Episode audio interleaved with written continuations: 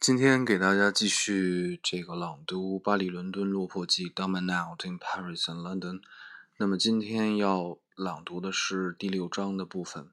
之前我读了第六章的第一部分呢，今天呢我读第六章的第二部分。那么这第六章呢，这个乔治·奥威尔一直在讲述他在巴黎生存的艰难，然后他和他的俄国朋友 Boris。花了很大的力气去找工作，然后处处碰壁，最终呢也没有找到工作。所以这章里呢继续记述他们在找工作途中的各种奇遇。那么他们一开始去了这个马戏团，然后要这个表演马戏。那么最后呢发现去马戏团应征的人在他们之前已经有五十个人在排队了，轮不到他们。然后乔治·尔沃自己呢也去应征做苦力，结果呢做苦力，因为自己是一个文弱书生。人家也不要他，不但不要，还要戏弄他。最后呢，写到这个 Boris，这个俄罗斯的一个退伍军人，曾经的情妇，他写给 Boris 的信，因为 Boris 认为他自己的情妇特别多，那么总有一个人能借他钱，让他渡过难关，所以他给他们所有人都写了信，只有一个人回信。但是呢，出乎他的意料之外，这封回信也是拒绝的，但是拒绝的呢，非常非常很这个婉转，非常有套路。所以呢，这篇呃这一章的内容也是非常的有趣。好，闲话少叙，今天继续我们的朗读。We wrote our names at agencies and answered advertisements, but walking everywhere made us slow, and we seemed to miss every job by half an hour. Once we very nearly got the job swapping out railway trucks, but at the last moment they rejected us in favor of Frenchmen. Once we answered advertisement calling for hands in the circus, you had to shift the benches and clean up later and during the performance, stand on two tops and let line jump through your legs. When we got to the place an hour before time named, we found that a queue for fifty men already waiting. There's some attraction in lines, evidently. Once an agency to which I had applied month earlier sent me a petit bleu, telling me of an Italian gentleman who wanted English lessons. The petit bleu said, Come at once and promised twenty francs an hour. Boris and I wouldn't disappear. He was a splendid chance, and I could not take it, for it was impossible to go to the agency with my coat out at elbow. Then it occurred to us that I could wear Boris' coat. It did not match my trousers, but the trousers were grey, and my pants were flannel at a short distance. The coat was so much too big for me that I had to wear it unbuttoned and keep one hand in my pocket. I hurried out and then wasted 75 centimes on bus fare to get to the agency.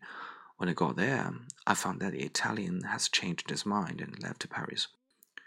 Once Boris suggested that I should go to the Halles and try for a job as a porter.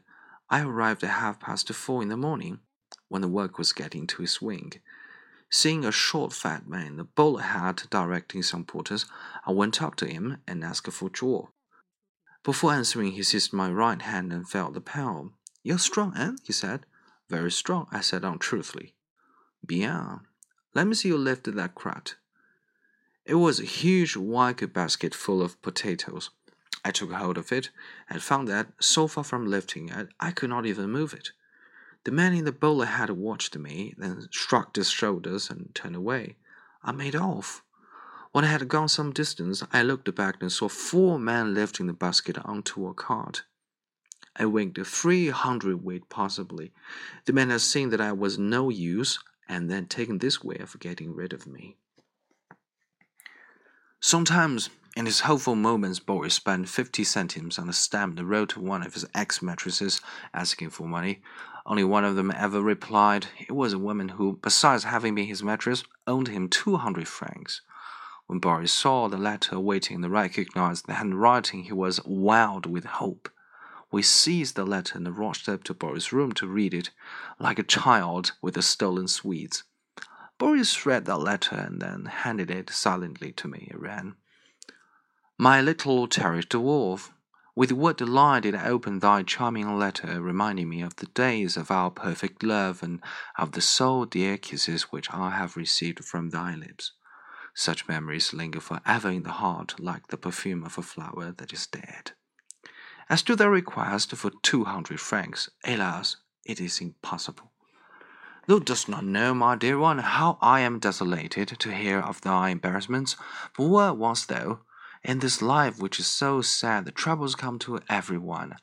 I too had my share. My little sister has been ill. Alas, the poor little one, how she suffered! And we're all obliged to pay I know what to the doctor.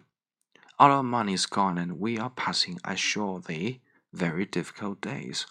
Courage, my little wolf, always the courage. Remember that the bad days are not forever, and the trouble which seems so terrible will disappear at last. Rest assured, my dear one, that I will remember thee always, and receive the most sincere embraces of her who has been ceased to love thee.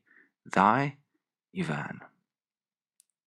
This letter disappointed Boris so much that he went straight to bed and would not look for work again the next day.